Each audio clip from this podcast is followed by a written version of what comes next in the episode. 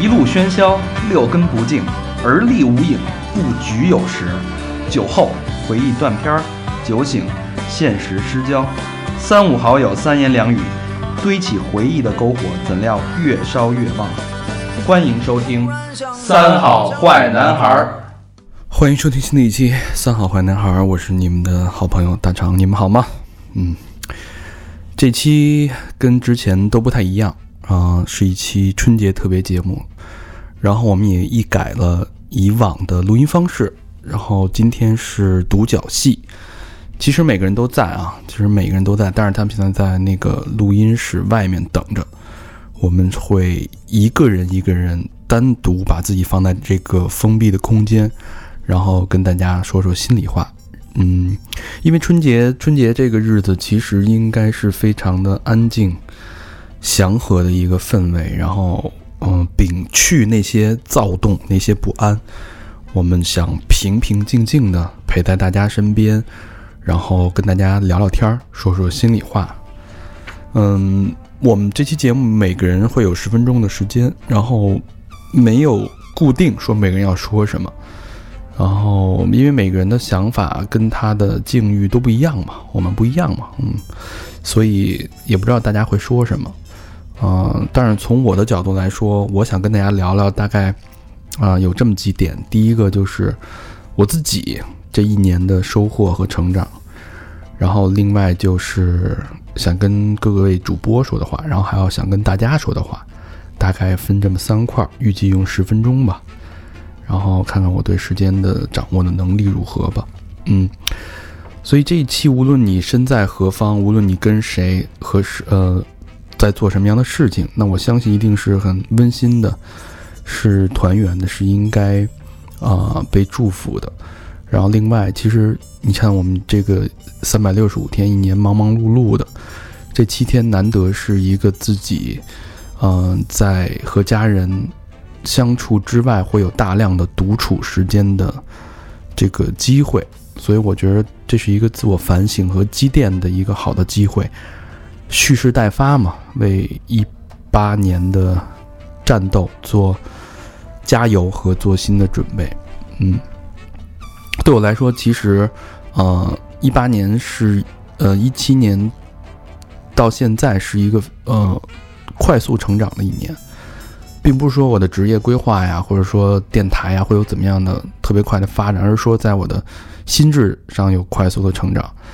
呃，就像一台电脑，它有软件啊、你的你达到了一定程度，也许你生下来我就是那个大家都是五八六，都是几八六，都是八核处理器，但是你的软件是需要在不断的升级的，尤其在现在这个飞速发展的大环境下。呃，我的软件感觉在一七年到一八年是升级的格外快，然后另外我也之前跟大家说过，我是一直在做自我实验，然后把自己当成小白鼠，用自己的这个切身的经历跟体会，然后在自己身上实验看一下效果。如果效果好，就会跟大家分享；如果效果不好，那也会跟大家分享。呃，一七年整体困扰我，一七年之前吧，上半年困扰我比较多的，大家也知道，录了很多节目，什么那个你有事儿吗？我想跟你聊聊，然后跟小明老师打架干仗，是吧？大家也有挺的，有扁的。然后其实这一年，其实为什么会有这么多这些想法，录这种节目的冲动，其实背后是焦虑。现在不止我焦虑，焦虑，其实大家都在说这个词，是一个全民焦虑的一个时代。那焦虑来自于哪儿呢？其实反思之后，其实来自于对未来这种变快速变革时代的未知和恐惧。那未知就会让人害怕嘛。然后另外一种就是对自己现在生活这种无休止的重复的这种不满，每天都在过同样同样的事情。啊、其实这个在我这个年纪来看是一件挺可怕的一件事儿，因为你能预想到五年以后。你的生活是什么样，但你预想不到五年以后未来是什么样，五年以后这个世界会变成什么样，所以这种认知的，你个人的认知的稳固定和快速变化的时代的这种差距，往往造成心理这种巨大的落差，落差就会形成这种深层的焦虑，所以有这种焦虑，你就会焦虑，我操，那个你的工作怎么办呀？你的身体怎么办呀？你这个钱怎么办呀？就会想的比较远。像我这种星座和这种性格的人，就是习惯把事儿想的靠前一点。从按津巴多的那种时间心理学来说，应该算是活在未来时间的人啊，所以就是比较鸡贼，可能会想的比较多一点。那我这这个一七年到今天，大概做了几样实验呢？第一个啊，就是时间的实验，我会。试着去认清楚自己时间，认清楚，呃，其实就是把自己的时间做量化。就你在做一件事儿的时候，你的，呃，大概的一个时间需要多长时间？比如说你做一个工作，对吧？其实人你每天干那些事儿都差不太多。无论是你听说读写、吃喝、思考，在工作的时候，一旦它被量化的时候，你就很知道你的工作能力是在哪儿，你对这时间有了具体的感知。就是我一个小时，你大概能产出多少东西？如果你把时间压缩，我每天可能有五个小时娱乐，五个小时工作。那你如果你把这个娱乐的时间变成一个小时，那是让工作的时间更长，工作的效率更高。那其实对你来说就是赚的很多，对自己来说赚了很多。跟别人比来说，那你赚的可能会是成几何级的增长。这是第一个对时间的认知，自己怎么去利用时间。嗯，接下来呢？这几点可能大家会觉得有点枯燥啊，但是这真的是希望能大家能听进去。这是我自己做自我实验的几个比较，对我来说是非常非常好的一件事儿，呃，在我身上至少起到了正向的能量。我希望在新年伊始，大家可以以我为参考，听进去就听进去，听不进去你就当我是一个简单的声音陪伴就好了，也不用太认真，因为反正一个人十分钟嘛，一会儿还有小明，还有。小佛老何跟那个高老师会单独跟大家度过这个这十分钟。嗯，从我自己来说呢，第一的改变就是对时间的观念，因为我之前在节目里边说过，我是把时间做成切片了，自己的每每一个时间节点，一个小时或者二十五分钟能干什么事儿，在做这件事儿时大概的一个时间是多少？这个目的是什么？第有两个目的，第一个能认清自己的能力。就是我这段时间，如果我就用我做这件事儿来说，我的产出是多少，我的效率是多少。另外呢，就是找到跟时间的感觉。当大家对时间都是模糊，都是线性的，一块儿一块儿的。但当你时间把时间变成一个具体单位的时候，我可能在两个单位时间内，对吧？你看那小姐，人家还是上钟还是五分钟的嘛，对吧？你自己连自己的这个时间单位都没有，这件事儿就不太合适了嘛。在你的单位有限的单位时间内，你能做多少事儿？这是你自己心里有一个数。有了这个数，怎么去让那个效率更高？怎么去干更多的事儿？你就可以让你的执行能力或者阅读能力和工作能力可以成倍的去提升。这件事儿要认清自己的时间，怎么做呢？就是其实就是做时间笔记，记录自己每天的时间的开销，你花了多少时间做多少事儿。第二个呢，就是认知升级，不断的进行迭代。就像刚才说的，每个人都是自己的软件。你怎么？你看你做 A P P，我操，今儿你一看，哎呦，又是一小红点，又得让我升级，太他妈烦了。然后升级多少兆，提哪哪个哪个性能改变了，然后解除了什么 bug。其实人也是，你的思想来说，你也有很多的 bug，你有很多的盲点，你有很多的能力需要去更新迭代和提升。比如说现在最火的区块链技术，如果大家老老朋友听三好的，其实我大概在半年前就说过区块链这件事儿，对吧？包括共享单车，那我可能是更早之前就说过，一年就说过这件事儿，所以这个东西就是你要走在前面，用新的知识去帮助你迭代。等这个知识到普及的时候，那其实你已经迭代完了，你比别人都快。往往在这些快速变革的过程当中，你就有机会去抢占这个先机。无论是你做资本投资也好，你是投资自己也好，对吧？或者说你创业也好，那怎么去？提升这个认知迭代呢，其实有很多方法。你可以关注行业新闻，在行业新闻的基础上，一个新的名词，保持对新名词的兴趣，对吧？听一些有一些优质的付费内容、付费知识内容、前沿的知识内容，对吧？到某些呃新的行业网站去做挖掘，包括看行业报告，都是一些好的方式。另外呢，这点我觉得特别重要。这个点其实呃。不是说多高深的一个理论，而且其实大家所有人应该都听过。往往这些在我们身边的话题，这些身天身边的这些道理，呃，往往是最容易被忽略的。这个叫这件事儿叫不抱怨。嗯，大家都说这个没什么新鲜的啊，不抱怨这件事儿，谁不知道呢？但是，呃，我其实对这事儿也是忽略的，直到我对今年一七年看了很多书，呃，分别有那个有钱人心理学，然后投资学，然后还有一些财富管理，还有一些认知升级的这些书，它其实。这些这个不抱怨这个概念出现一次，你觉得不以为然啊，过去了；出现两次，嗯，好像这怎么又有人在说这个呢？但出现三次的时候，你就不能不再认真对待。所以在不同的书里边，这个不抱怨这个词呢，就在进行了互相印证的，达到了这个作用。然后我就觉得这事儿是不是值得认真思考一下？那大家都知道这个概念，但你有没有真的在生活当中去试过不抱怨？以我自我实验的角度来说。我不抱怨，我现在应该已经坚持了半年，嗯，得到的得到的反馈对我自己来说是什么呢？呃，大家都知道抱怨是一件非常爽的事儿，对吧？这个人太傻逼了，这个事儿太傻逼了，对吧？而且这事儿特有意思，这种负面的抱怨情绪会吸引来很多的人跟你一起在那儿找到共鸣，因为抱怨是最好的共鸣心态平台，它这种负负向的吸引力是非常无穷的。你根本就无法去忽视它，所以当有一个人在抱怨时，大家都会纷纷的去抱怨，就看吸吸铁石一样，把所有的这些黑色的、负面的这些情绪快速吸引，大家形成一个大的一个抱怨负能量的一个能量场。这事儿是一个我们身边每天都会发生、每每天都可以见到的一件事儿。但是当我不这么做的时候，你发现，哎，你的整个思路完全变了。这真的是我的实话啊。你抱怨的时候，你会怎么想？就一条路，这个事儿它不对，它不好，它怎么样怎么样怎么样？一二三，你可以沿着这条路，是一条康庄大道，就在眼前，你就往前走吧。你可以走得特别远，走得特别深，你就一直骂他，你可以无穷的骂，你心里怪他，你嘴上怪他，你抓抓着人一块儿怪他，你各种怪他，你骂你把这事儿骂他妈这个你环境，骂这个人，对吧？骂天时地利人和，你都能骂。但是当你每次当我骂的想要骂的时候，我的马上提醒自己，你现在已经处在一个抱怨的状态了，这样是对吗？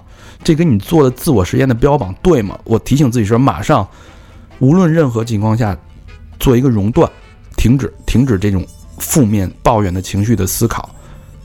第一次很难受，第二次感觉什么事儿没办完似的，这事儿操，屎拉到一半没拉痛快那感觉，你知道吗？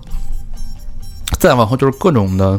就有时候心里就感觉很闷，很不爽，但是时间长了，你发现这条道等于是被堵死了，最好走的、最理应的顺顺顺理应该走的这条已经已经是被堵死的时候，你就会本能的去找其他的方向。这个时候，其他方向都包括什么呢？可能是第一，站在别人的角度思考；第二，有没有其他更好的解决方案；第三，找其他的原因，是不是自己的原因。第四，各种各样的原因，所以慢慢的你发现，如果你抱怨的话，你只有一条路可以走，那就是一直一条道走到黑。如果你停止这么做的话，你发现你的路多了，而且都是可以解决问题的。你想想啊，我刚才说那几种可能性，哪一种想通了都是能解决问题的，唯独抱怨是没法解决问题的。所以我这半年的自我实验对我。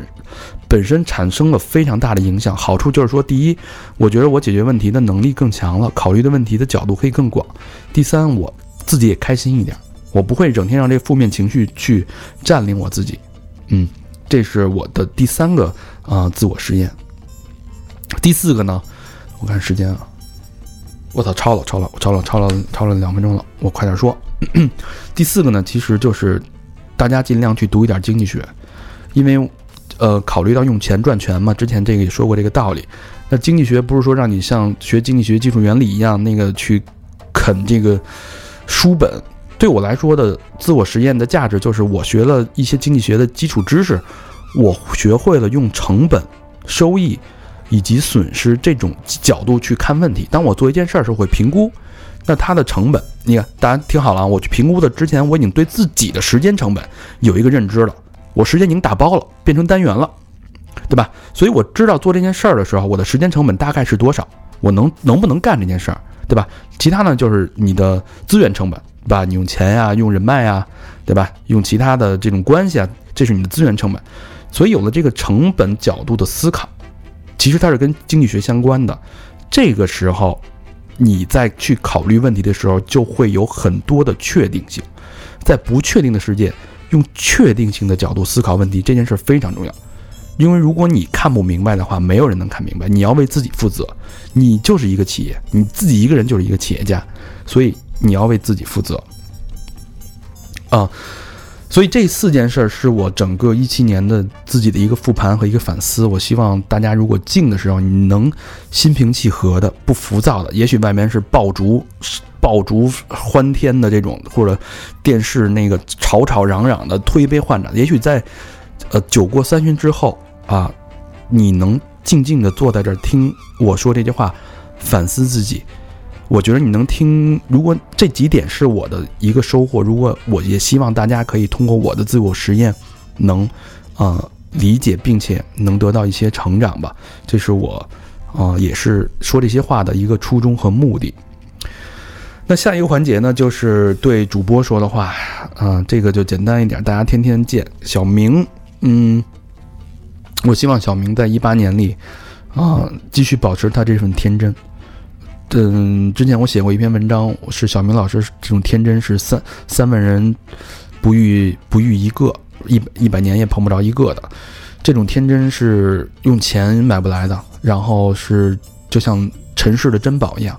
我希望他能保持这种天真，用这种最真实的态度看这个世界，给大家带来最纯真的观点和最纯真的反应。你观点可以掩盖，可以去修饰，但是你的反应，你对这件事儿的看法是真的。他是有感染力的，嗯，高老师，高老师一七年是比较迷茫的，我们我们也经常深谈，就是他其实本身的状态不好，觉得做什么事儿都没劲，打不起劲儿。我希望高老师一七年能找到自我吧，能找到自己的这个阶段的定位跟方向，不要太耽于安逸，走出舒适圈。嗯，老何，老何就好好活着吧，嗯，还有就是。嗯，注意养生，好好保养身体啊！老何今年也发生了点大事儿，好事儿，得了一大闺女，跟我一样。然后希望就是一起快乐成长吧。然后希望老何能实现自己的影视梦。嗯，小佛，小佛是，嗯，一七年也是猛吃猛长的一年，他。这个阅读包括思考的能力已经已经开始在很快的成长，但是这个东西其实它是需要复利的。大家都知道，复利前面会有一段的那个攀爬期，需要一段时间的积累。它总会有一个，当你快速飙升的那个曲线是需要一段时间的。所以我觉得他现在还是积累阶段，他早晚如果保持这个状态，我估计不出个一年、一年两年吧，早晚会在心智上和思考上会有一个很快的飞升。所以，我对他就是期许，我希望快速等到他快速飞升的那一天。老魏呢，老魏就是在广州嘛，希望他那边一切都好啊。最近家里也出了不少事儿，然后也跟我念叨，我希望早早的解决家里的事情，然后让自己把自己的事情也搞定，然后一八年，嗯，会有长足的进步吧。对大家说的话就是，当然第一就是新年快乐啊。这个新的一年，大家都每个人都会有迷茫，都会，嗯，会困惑。但是我觉得这是一个好事儿。没有困惑，你怎么能有去寻找，呃，寻找自己成长的路径的动力呢？对吧？而且你看，我已经在做自我实验了。我也希望大家可以，呃，不是说跟我学啊，可以尝试着去改变一下自己，提升一下自己的这个好多想法、认知，然后应用到实践当中。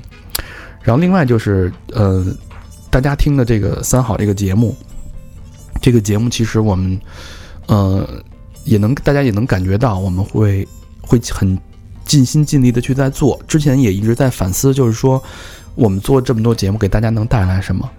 嗯，有没有对得起大家的这个时间？你在这做一个小时，拿起耳机，无论是大有人说是陪伴也好，但我觉得陪伴只是说大家听三好的其中一个原因。更重要的陪伴之余，呃，我还是希望大家可以从三好中得到一些什么东西。所以，我们我这边有一个理论，就是你听节目背后这个准备时间，大家听好，不是说我用几天几夜去准备一期三好的节目，而是说我们可能会策划很多的栏目，比如说三好人生，那他前三十年、四十年的人生这个时间的效率浓缩到了一个小时，告诉你讲给你听，这个其实这个时间效率比，那你其实就是非常浓缩的，它的价值含量就会很高。比如说旅行，那它可能一个阶段的旅行，对吧？它的长久以来的一个旅行习惯，这也是一个价值。然后另外就是，嗯，包括一些新的认知啊，我我做的自我实验可以会跟大家分享。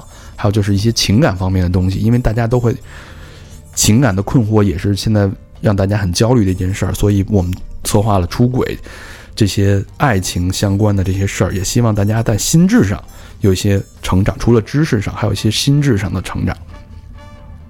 嗯。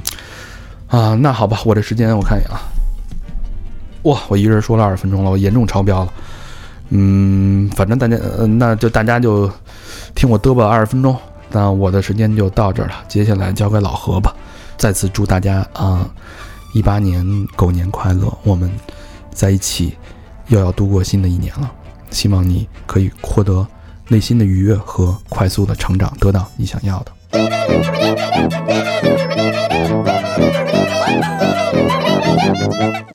大家好，我是和平，这是一期特别的节目，呃，录音的状况非常有意思，我们每个人单单录，现在我一个人坐在这个录音间里边，跟大家聊一聊我想说的，聊什么呢？我觉得想我想聊点儿，呃，责任跟幸福感，呃，为什么想聊这个话题呢？呃，一七年底我有了自己的孩子，然后突然感觉一切都变了。变在哪儿呢？我也不知道，但是我觉得，嗯，自己跟以前不一样了，所以就聊一聊幸福感的事儿吧。嗯，我突然就想，单身的时候是什么样？然后呢，其实单身的时候，我觉得，呃，状态特别自由，想干嘛干嘛。我觉得那个当时，我觉得自己是特别幸福的。呃，但是呢，当时相对的责任感呢，其实可以说当时的责任感是非常低，因为我没有什么。需要我付出或者需要我去关注的事情，唯一的责任感可能就是对工作呀，或者是对生活上一些细节的责任感，比如说跟哥们儿什么约了吃饭啊，呃，需要几点几点到啊，或者或者这就这种责任感。我觉得那那个状态下的责任感，大大大部分是自己对自己的一种责任感。呃，非常自由的状态。那时候可能想干嘛干嘛，而且有特别强的学习的欲望，想学所有的东西。呃，当而且当时自己的兴趣爱好也特别多，比如说我喜欢弹琴，喜欢养宠物，呃，喜喜欢打篮球什么的，看电影什么的，这些东西都是我觉得能让我的生活变得特别丰富的一个事儿。幸福感，我觉得当时已经是很好了，自己能赚钱养活自己，有时候。呃，也能给家里一些钱，但是呢，后来交了女朋友，结婚以后呢，我觉得，呃，当时的幸福感改变了。为什么这么说呢？可能那时候觉得，呃，有人陪伴也是一种幸福感，但那时候我觉得责任可能不一样了。我的责任可能对婚姻的一种责任，对两个人之间的这种关系的一种责任，让我感觉到不是那么，呃，放松的一个状态，不是那么自由。但是呢。这个状态很快就适应了。比如说两个人时间长了，我就觉得，哎，这是一个特别好的状态，就是能有一个人跟你分享你的一些呃感受啊，或者一些当时的状态。嗯，这个时候我觉得生活的动力变了，生活的动力，我当时喜欢的一些东西可能会随着另一个人的好恶呢有一些改变，学习的动力也下降了。呃，在那个状态下，我觉得我的幸福感又是达到了一个最好的状态。呃，我没这个过程中你没法跟之前去比较，但是你就觉得呃现在这个状态特别好。比如说出去旅游，跟自己的喜欢人一一块去旅游，一块去吃饭、看电影什么的，好像到了一个非常完美的状态。我想这个是不是最终的幸福感呢？但是其实，结了婚的时候吧，有很多事情是你自己无法左右的，就是，呃，你的时间，首先来说就没法分配。比如说，你想跟朋友出去玩啊，或者但是你又约了你又跟自己的媳妇儿有一个约会，呃，大部分时间都花在了跟媳妇儿在一块儿。但这这个时候的状态也非常好，呃，时间不长，可能也就两三年吧。然后我媳妇怀孕了，这时候我觉得特别高兴。后来等到孩子一一降生的时候，我就觉得，嗯，自己完全变了一个人。这时候呢，我觉得我的责任感可能更多的放在了孩子身上。我觉得他可能是我生命的一个延续，嗯。而且，而且有了孩子以后，我突然发现我我的我的责任感不只是在孩子身上，我我我对父母的这个照顾的这责任感也突然倍增。这个东西不知道这种感觉不知道从哪儿来的，但是我觉得幸福感可能到达了人生最高的一个状态。呃，很奇怪啊，我觉得每一次的幸福感都有一个不同的升华，但是这时候呢，我觉得责任更大了，就是你的幸福感。跟你的责任其实是成正比的。当你感觉到你特别幸福的时候呢，你相应的责任感肯定就会倍增。这是我的一个感受。但是同时呢，你可能需要放弃很多东西，呃，比如说自己特别喜欢的一些兴趣爱好什么的，你会淡化一些其实你原来想要的一些东西，原来特别想关注的一些东西。那么，为什么跟大家聊这些事儿呢？我觉得就是你在生活当中，你不可能或者也无法停留在某一个时间段太长时间，所以在这这个过程当中呢，在每一个时间段当中呢，你可能需要把握住自己的这种幸福，同时呢，你如果得到一种幸福感的时候，你要呃找到自己的这个非常明确自己的这个责任感。因为幸福感不可能来自于别人，呃，来自于别人的幸福感其实都是非常短暂的。这种短暂的幸福感可能让你一时间觉得非常舒服，但是其实你特别容易迷失一个方向。所以其实，呃，我觉得对我来说更好的方法是在这个过程中呢，你先明确自己的责任感。这可能是我自己的一个。经经历吧，生活上的一个经验吧，就是你在不同的阶段呢，首先要找到自己的责任感。你的责任感最大化的时候呢，你就会非常明确的感受到这个幸福感是来自于什么方向，你就会把更多的精力呢去回报给这种幸福感来自的方向。嗯，说了这么一小段自己的这个感感慨，二零一七年的感慨。嗯，也希望咱们听众朋友们能在今后的日子里呢，能够通过自己的努力吧，找到更多的幸福感，同时呢，能够呃扛起更多的担子。呃，祝大家二零一八年能够过得更加幸福，祝大家二零一八年新年快乐。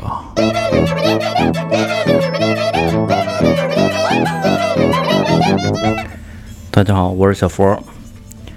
第一次以这种独角戏的方式跟大家交流，嗯，还是有一点紧张，嗯，想跟大家聊聊心里话，聊聊自己最近的状态。最近觉着有点累，工作上也觉得处于一个有点混沌的状态，啊没什么起色。别人常问我最近怎么样，我说还那个样子，没什么变化。嗯，听起来敷衍，但是这也是真心话。我觉得二零一七年，二零一七年过去了，好，好像身边的好多朋友都觉得这个一七年没有那么值得留恋，一七年过得也一般，不是特别顺。呃，吐槽一大堆，可能是因为也是年根底下，然后事物有点多，觉得有一点疲惫吧。就这种疲惫和消沉，我想相信需要这个短暂的休息来抹平和修复吧。呃，最近也有喜事儿，这喜事儿是什么呢？就是我跟我媳妇儿求婚了，然后去我俩去了一家这个。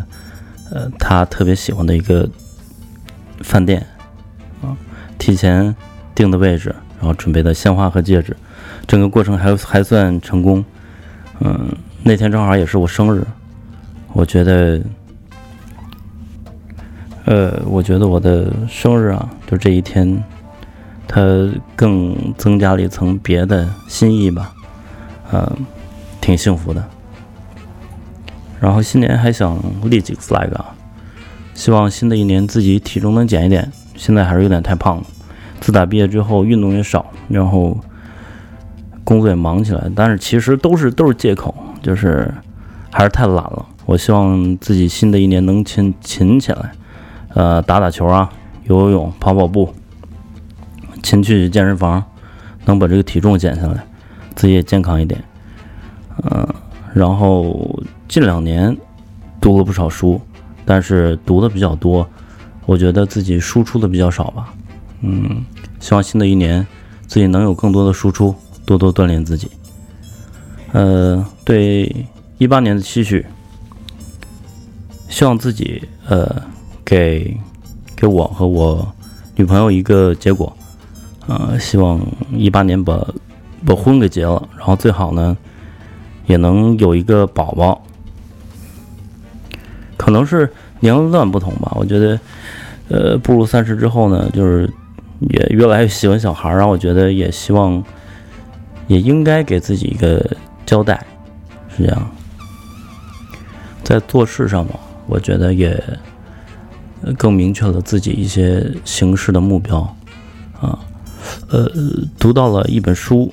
然后其中有一句话是山本耀司说的，呃，在这里我就读给大家啊。我从来不相信什么懒洋洋的自由，我向往的自由是通过勤奋和努力实现的广阔人生，那样的自由才是最珍贵的、有价值的。做一个自由又自律的人，靠势必实现的决心，认真的活着。呃，我希望自己能像这句话里面说的一样，承担起来，呃，做一个男人应有的责任，呃，把日子过得更好，然后，呃，给自己、给家人，呃，更好的生活，是这样。嗯，说完了自己，然后说说，呃，想说这个对各位主播说的话。嗯，今年我们。电台里两个人升格为父亲，大长和老何，有我有许多话想对他们说。成为父亲，这“父亲”这两个字，其实在我心里是挺重的。我希望他们成为，呃，受孩子尊敬，对妻子负责任，承担家庭义务，呃，在孩子心成长过程中呢，能很好的陪伴。呃成为他们的榜样，这样的父亲。然后呢，呃，呃，电台新一年的前行任务艰巨，然后还希望大长带好这个头，嗯，能拓展更多的方面啊，然后提供更好的节目给大家伙儿。那小明呢，他尤其假期上课什么的特别多，然后我觉得也挺辛苦的，希望他来年不这么辛苦，然后。能更轻松的赚到钱啊，然后也希望他跟他自己的这个女朋友啊，能有一个，也是有一个结果啊，能结了婚，也能要一个宝宝。呃，再就是对老何，老何老想拍一个自己的电影，然后刚才在外面还跟我说来着，我希望老何在明年真正能拍出一部自己想要拍的电影啊，然后不止以。电台主播的身份出现在大大家这个，呃，呈现在大家面前，也能成为一个导演，对。然后对高璇来来说的话，嗯，这对高璇讲的，呃，他之前是一个豆瓣上的作家，然后我希望他今年能写出自己的心意之作，呃，非常期望能读到，就是。归了包堆吧，我觉得就是还是有梦想得去实现。然后这社会，我觉得现在特别看个人的执行力，光有梦梦想是不行的，就是还得去迈出这步，是吧？迈出去再说。今年是第一次被听友认出来。呃，我记得我在电台里边也讲过，就是那次在健身房跑步，然后被一个被一个朋友认出来了，Will 啊，然后他他说：“哎，你是三好的？”我说：“是我是我是我。”啊，也挺逗的这场景。然后，呃，今年得到好多朋友的认可。嗯，我记得大肠之前跟我聊过，说说为什么那么多朋友听咱们节目啊？咱们节目输出的是什么？咱希望咱们输出的是让听友感觉到骄傲，让他们感觉到自己不一样的东西，聊真的东西。呃，我也我也借这句话，希望我们能。一如既往的保持这个风格，啊，严格对己，然后真诚对待我们的听友，把真心话呀，把自己内心里最真实的东西都说给大家听。呃，最后希望大家新的一年过得事事顺心，呃，无论生活、工作、爱情还是事业上啊，呃，都一切顺利，步步高升。谢谢大家，爱你们。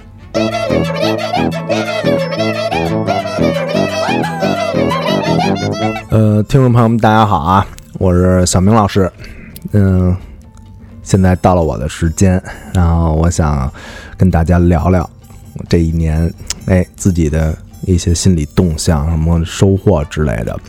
嗯，首先吧，这个二零一八这个狗年，这是我的第三个本命年，也不小了，三十六了。但是这个我自己的本人的这个心态呢，还一直处于一种比较年轻的这么一种状态。呃，第一个我要说的嘛，就是跟可能大那个电台这点事儿啊。本来今年年初的时候吧，我当时跟大肠就是有一点儿呃萌生，就是退出自己的本职工作，然后专心弄电台，哎，有这么一个概念。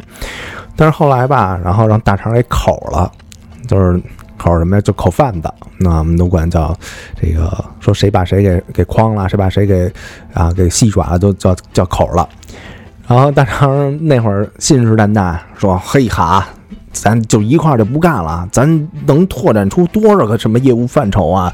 啊，这个那个这个的，哎，画了一特大一饼。然后当时我就想，太好了，这终于可以解脱了，工终于能。”以爱好什么能养着自己了，然后我就把那个学校那课量啊，哎，给减了。结果后来有一回吃饭，然后那人说不行，这个我得做做什么这种阶段性的调整。然后我说调整行啊，咱调整多长时间啊？说说得等个一年半。然后当时我一听完这个，心里有点有点小凉，就觉得。那个是不是怎么掉链子了之类的？但是后来又又一想，嗯，现在时机也不是特成熟，就是所以就还是先算兼职这种吧。但是这个我跟大肠吧，反正属于嗯，在电台里就是交流最频繁的、最多的那种台柱子嘛，没办法，得把自己这个电台这事业扛在自己的双肩上，对吧？然后我们今年也做了好多，呃，就是比较跟之前不一样的事儿，有一些突破啊，比如说，呃，我们线下跟嗯有一些嘉宾，还有之前的嘉宾，然后琢磨琢磨好多那种合作的那种项目，比如说，呃，有一回我们俩去找王东老师，因为他现在办语言机构，然后跟他聊一聊怎么运营。啊，然后他找了他们那个部门的一个运营一大哥，然后给我们讲了一节巨生动的课。当时说完这个，比如说这微信啊，这平台怎么用啊？你现在用的是一个什么？这个这个呃，不是运营的这么一个号，然后就感觉什么没什么用什么的。反正就跟我们讲完以后，我们就觉得就都惊了，就说原来没从来没想过这种玩法，然后。这么一说完，我们就觉得就茅塞顿开，有点那种那种感觉。然后今年也做了一些什么线下活动啊，比如说这个防身呀，就是呃保护自己啊，就这种线下活动，我觉得也都挺有意义的。然后在各个听众这边反响啊什么的也都哎挺不错的，所以我这边也挺高兴，觉得为这个电台啊做了点自己的小贡献啊，当然是那种绵薄之力，但是也都能看得到，对吧？嗯，然后另外一个今年值得总结的事儿呢，就是我们乐队专辑，哎，录好了。嗯，之前就一直在说录，然后呃，鼓也录完了，然后吉他、贝斯什么都录完了。后来因为人员的调动啊，嗯，换鼓手了，换了一加拿大的，然后就感觉呃，所有东西得重录，鼓得录真的，然后什么唱啊这些得重编，然后我们又加了好多小新歌之类的，终于把这事儿算是给了了。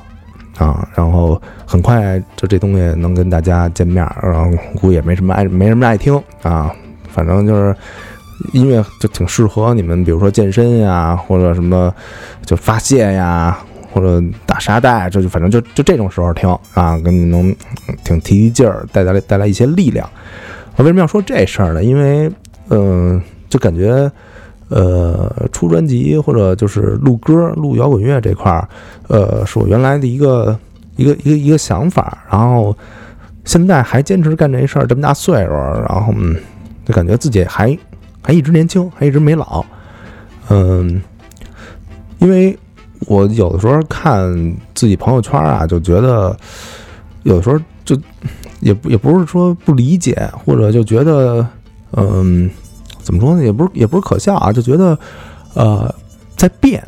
那比如说我的一些朋友，然后他们有的时候在发自己朋友圈的时候，就会发，比如说一个车的照片然后把车的牌照给遮挡，底下说了一个“终于实现了儿时的梦想”。但是后来我就看这个吧，第一就觉得晒车，然后觉得。就就就不是一种晒文化，我觉得挺干燥，挺挺挺乏味的。还一个就是，我就想当时小时候咱一块儿，比如说听摇滚乐的时候，你之前跟我说你的梦想是看这个，看这个乐队，看这个乐队，但是可能觉得时过境迁，然后其他人都都成长了，他们的梦想已经变成一些现实的东西了。然后，但是。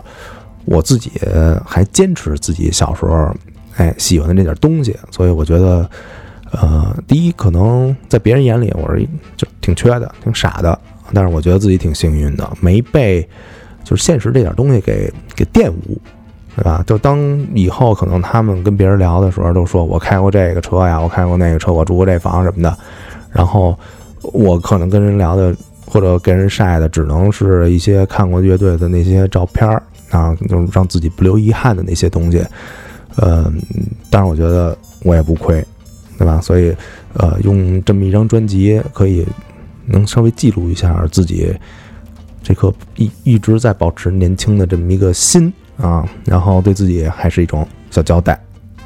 嗯，还有一件事儿，第三件事儿就是我自己的一个改变。嗯，这改变是什么？就是看评论这么一事儿。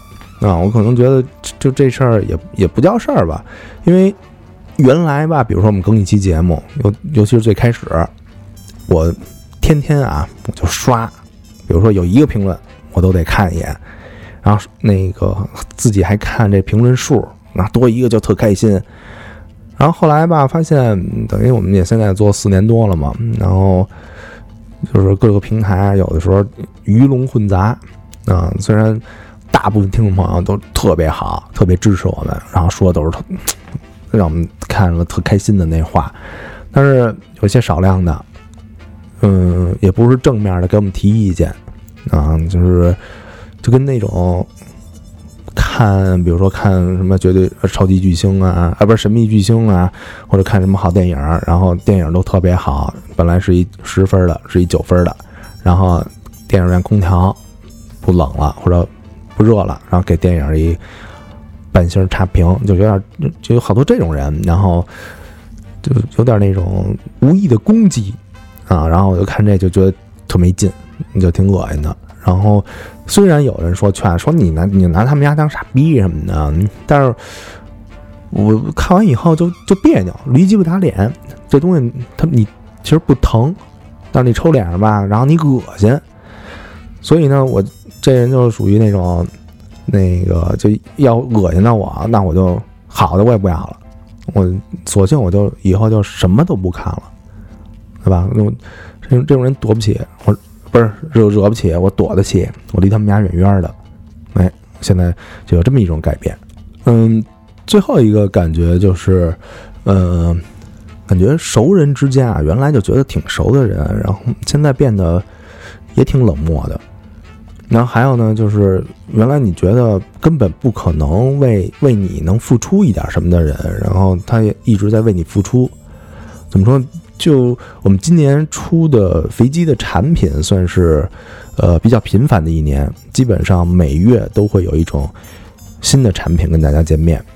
然后我出完这些东西吧，都肯定会自己发朋友圈，因为就是那个能做点小广告，就是小广告呗。然后这时候呢，呃，我的有一些学生跟我其实都不是特熟啊，比如就上过那么两次课、三次课啊，这些学生就下单了，可能他们也其实那个不差钱儿吧啊，但是下单就是一种支持，而且就是默默的就在这个自己的朋友圈也转，然后就转也也不艾特我，就就自己就愣转。然后后来我还听说吧，就是有的学生为了宣传我们电台，然后给他的朋友听，或者给他朋友群里听的时候，还给他们别人发红包。那意思就是说，那个哎，你听一这个，然后我给你一红包。就他们就做这种事儿，就挺让我感动的。然后之前有一些嗯跟我关系还挺不错的朋友，然后我比如说出完这些东西，我说让他们帮着转一下，因为我这人很少就是就舔着脸说让你帮我转一这条，帮我转一条，都是我帮别人转。然后后来发现，比如说跟他们说完以后啊，就都没动静，然后我觉得就特失望，就觉得挺没劲的。嗯，哪怕你说一不转呢，对吧？所以后来我就觉得，就通过一件，真是通过一件小事儿，然后能认清一人。我觉得这事儿已经已经太小了，就是就是你动动手指头这么一事儿。然后我我挺极端的，我觉得如果就连这种小事儿你都不肯帮我，那以后万一我有点什么大事儿，然后要张嘴让你帮，估计也没戏。所以我就干脆就把我我就我就检测了一下，就比如说跟这人说一声，你帮我转一下；跟这人说你你你帮我转一下。那些帮我转的我都留着呢，没帮我转的我都删了。对，就是以后就觉得也没什么可可面上交往的或者来往的这个这个必要性了，所以我觉得大家就这种也可以就坚强一点，坚决一点，对吧？就是看清这些人，也没时间，也没有什么必要跟他们这帮人身上耽误时间，对吧？然后交可交的人，做爱做的事儿，这才是生活中，哎，就是万年不变的这么一个好的宗旨。最后一点。就是感觉自己有点。稍微长大的一块啊，就是对游戏这个东西的态度转变。因为原来我是那种特别爱玩游戏，啊，什么什么各种主机也有啊，然后啊出什么新盘，然后就就甭管是借呀，甭管是买啊，就是就赶紧玩。但是后来我就觉得这个人这成长啊，就你不能天天一天到晚就沉迷在这个游戏里边，因为我有几个群都是原来就挺好的哥们儿，因为我们那会儿都就天天熬夜玩啊什么的，就玩游戏，这就这种群。我发现他们现在在这个群里边每天讨论的，就还都是这事儿，比如说今儿上哪儿砍龙去，对吧？就玩那个什么怪物猎人，然后或者就玩那个非法，说你买谁合适，就晒各种就队员的这个这个数据，就是白天也是也是这点事儿，然后晚上也这这点事儿，然后我觉得就挺挺没劲的，就是因为他们过的生活是什么呢？就是自己的生活其实特别特别一成不变，然后还在这个就就朝九晚五那种，还在但是还在游戏里边，然后找到自己的这种存在感，然后我觉得这时间就都浪费了。你不妨把这时间你花在看书上，因为那天我还照了一张照片，就在地铁上有一个有一民工哥哥，那手都巨糙了，巨糙，然后但是还拿一本书跟那儿看。我当时我照完那张照片，我心里就特感慨，所以就是感觉就你有什么理由你不读书？所以我今年给自己定的这个读书目标，然后至少比如说就是因为我看都是外文书啊，可能读的比较慢，至少每每天看十到十五页。原来是十页，但是现在我给自己这是这个这个呃加码了，我得看到十五页，因为你只有通过看书，你才能成长，要不然你每天你沉迷在游戏里，你成长的是游戏里那个人，然后你耽误的是自己，所以就是劝大家多看看书呗，对吧？想，跟大家交交心，聊一聊自己。这段时间的小想法啊，小心思。然后话说回来，说一千道一万，对吧？还得给大家拜年，哎，祝大家狗年大吉，万事如意，心想事成，多赚钱啊，多赚钱，踏踏实实的。然后你钱你你可以不捐款啊，但是还是多赚钱，没别的了。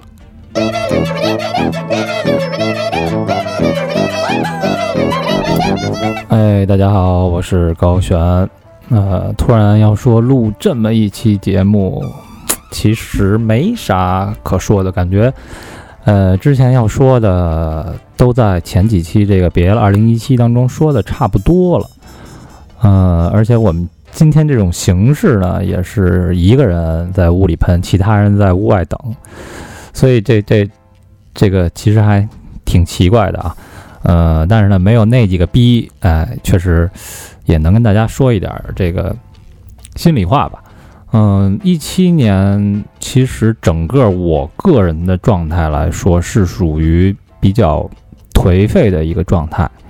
呃，大概从年初吧，我记得有一个以前合作的还不错的一个朋友啊，是做市场和公关活动的。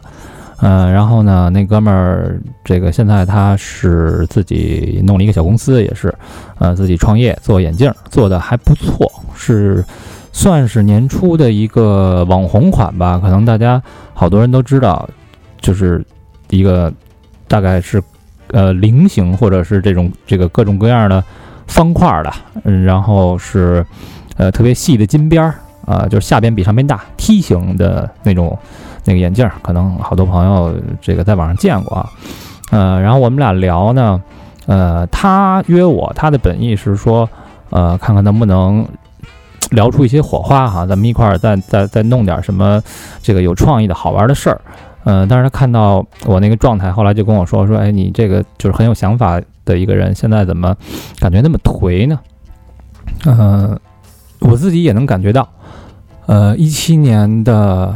本来是想说自己在写另外一本小说，结果只写了两千多字儿吧，啊，然后平时在家，呃，也不知道自己该干些什么，就觉得呢，这个干什么都没劲，就是特别像那个这个电影《本命年》里边姜文说的一段话，哎，啊，是姜文他哥们儿说的一段话，嗯，我记得挺清楚的，好像是什么工作没劲，不工作呢也没劲。找对象没劲，不找对象也没劲，那个有钱没劲，不没呃没钱呢更他妈没劲，就是都没劲。然后那个姜文说了一句：“抽你啊一顿，你啊就有劲了。”当时不太懂这是什么意思，嗯，这个现在反过来想呢，可能就是，呃，当自己的某一些小目标得到达成的时候的一种。怎么说呢？就是小高潮之后的一个倦怠期。呃，现在有一个词儿啊，叫做“嗯闲者时间”。所谓闲者时间是什么呢？就是男人在射精之后那一小段时间，无论是撸管儿啊，还是打炮。嗯，如果是撸管呢，他会觉得，哎呀，你看我怎么又看毛片撸管了？我这个很后悔。呃，我应该把这段时间用在干正事儿上。哎，他觉得。这个自己刚才的这个做法是没有意义的，甚至是不道德的。那么在打炮的时候呢，完事儿以后，一般男的要抽根烟，哎，思考一下人生，什么意思呢？这其实就是贤者时间，呃，在这段时间里，想要再勃起是不可能的，甚至说这个对方说，哎，想要再温存一下，哎，再抱一抱啊，再说点什么心里话呀，男的都懒得说。那我觉得我可能这一年整个都处于贤者时间的这个阶段，就是觉得干什么都没劲。嗯，也是慢慢在调整自己吧，也跟别人再去聊。呃，这其实包括我是觉得有的录节目，好像我都觉得录着录着也没啥意思。嗯，这个没办法啊，就这个只能自己去调整，因为好多东西，呃，其实我这人是靠灵感活着的一个人。呃，你给我安排一些就特别具体的事儿啊，或者是说一个命题的作文啊，我反而觉得呃没办法发挥。但是当自己的灵感处于倦怠期的时候，没有灵感的时候，那其实就跟这个半拉废人差不多。呃，所以也是在这个自己去调整。嗯，希望吧，等到这个到狗年啊本命年的时候，能够有一些呃有一些灵感，或者在做事儿方面会有一些动力。嗯，然后还有一点我感触比较深的就是这个今年在呃在这个个人情感方面，嗯，以前呢，反正朋友们也总说我这人特冷漠，情感呢不是特别外放，呃，换句话说就是，嗯，情感淡薄，呃，但是今年我觉得特别的，呃，容易受到一些触动，情感特别容易受到触动。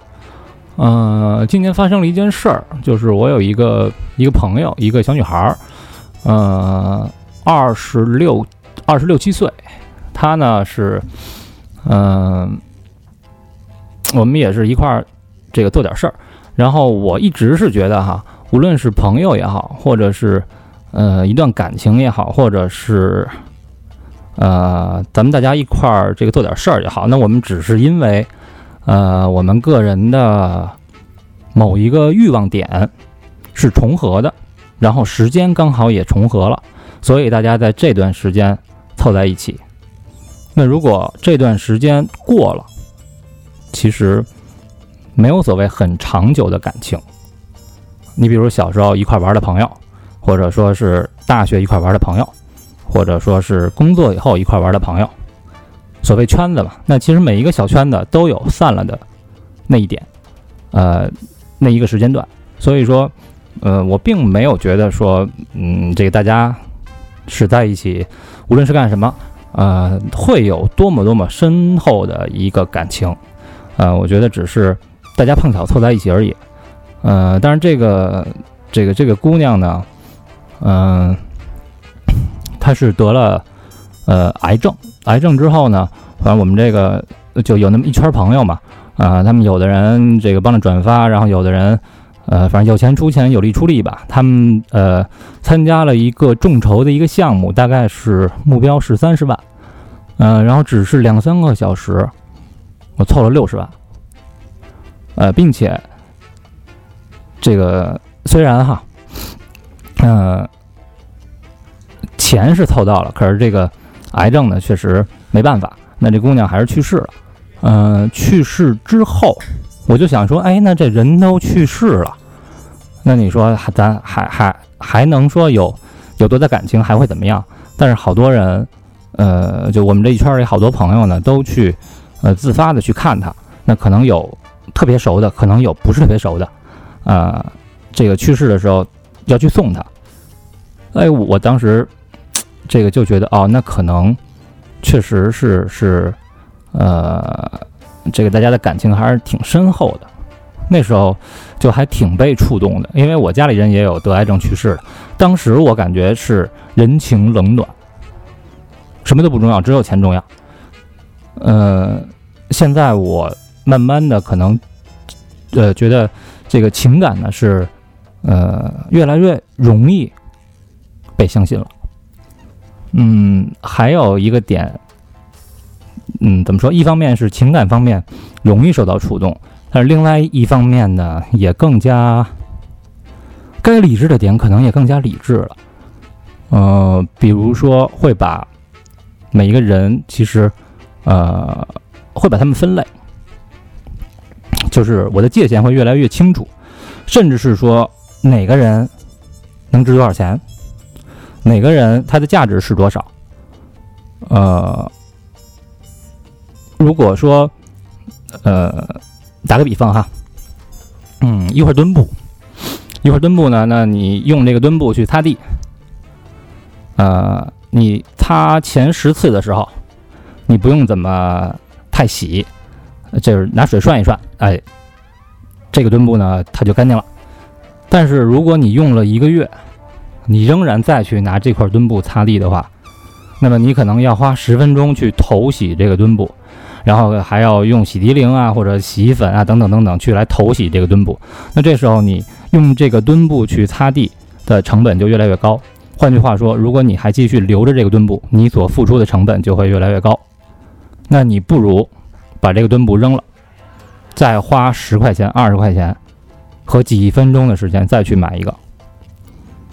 嗯，所以这个像刚才大肠说的性价比也好啊，或者说呃这个精于算计也好，呃，在这方面我以前是不算计的，现在。就会不由自主的去有这样一些感觉，嗯，我不知道这样好不好啊？可能，呃，对于一个一个创作者来说，太过于理智不太好。但我觉得对于一个人来说，尤其是一个即将步入中年，继老何之后啊，即将步入中年的一个男人来说，呃，也不一定是不好。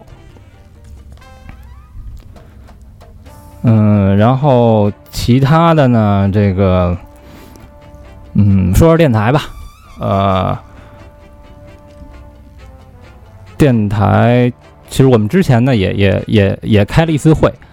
嗯，我一直没觉得这个电台说可以，呃，未来可以怎么样，或者做这个做的有多大？嗯。但是今年我确实是，呃，受到了一些冲击。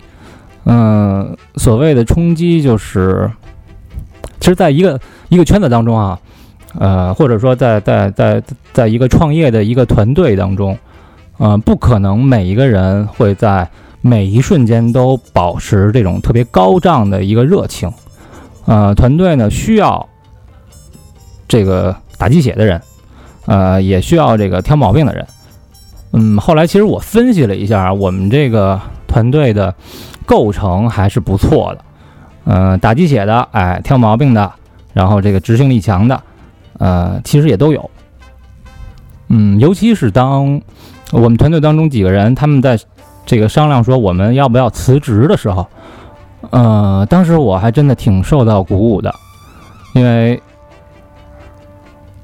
大家知道这个辞职哈，尤其呃工作还不错，嗯，那为了这个电台也好，或者为了为了自己未来的梦想也好，如果能够放弃这份工作，呃，那其实还是需要挺大的勇气的。所以其实让我感觉，嗯，大家还是把这件事儿当做一个呃一个正事儿去来做的。呃，另外呢，就是现在确实影响力比以前要大了不少，呃，从大家的这个捐款就能看得出来啊，嗯，还是确实是让我们挺欣慰的。呃，明年也就是一呃一八年啊，这个狗年呢，我们好多人也都是本命年，呃，好多人说本命年可能不好过，嗯，反正我不太信。那我我觉得我们一起。努力的话，一呃，这个一八年这个狗年可能是我们三好会突飞猛进的一年，呃，也特别感谢大家陪了我们这么多年，无论是从开始到现在一直陪着我们的，还是呃，还是这个半路加入的，呃，现在我有信心一八年我们能够做得更好，所以请大家呃一起陪着我们去见证。这个可能会非常牛逼的一年，嗯，谢谢大家，祝大家新春快乐，万事如意。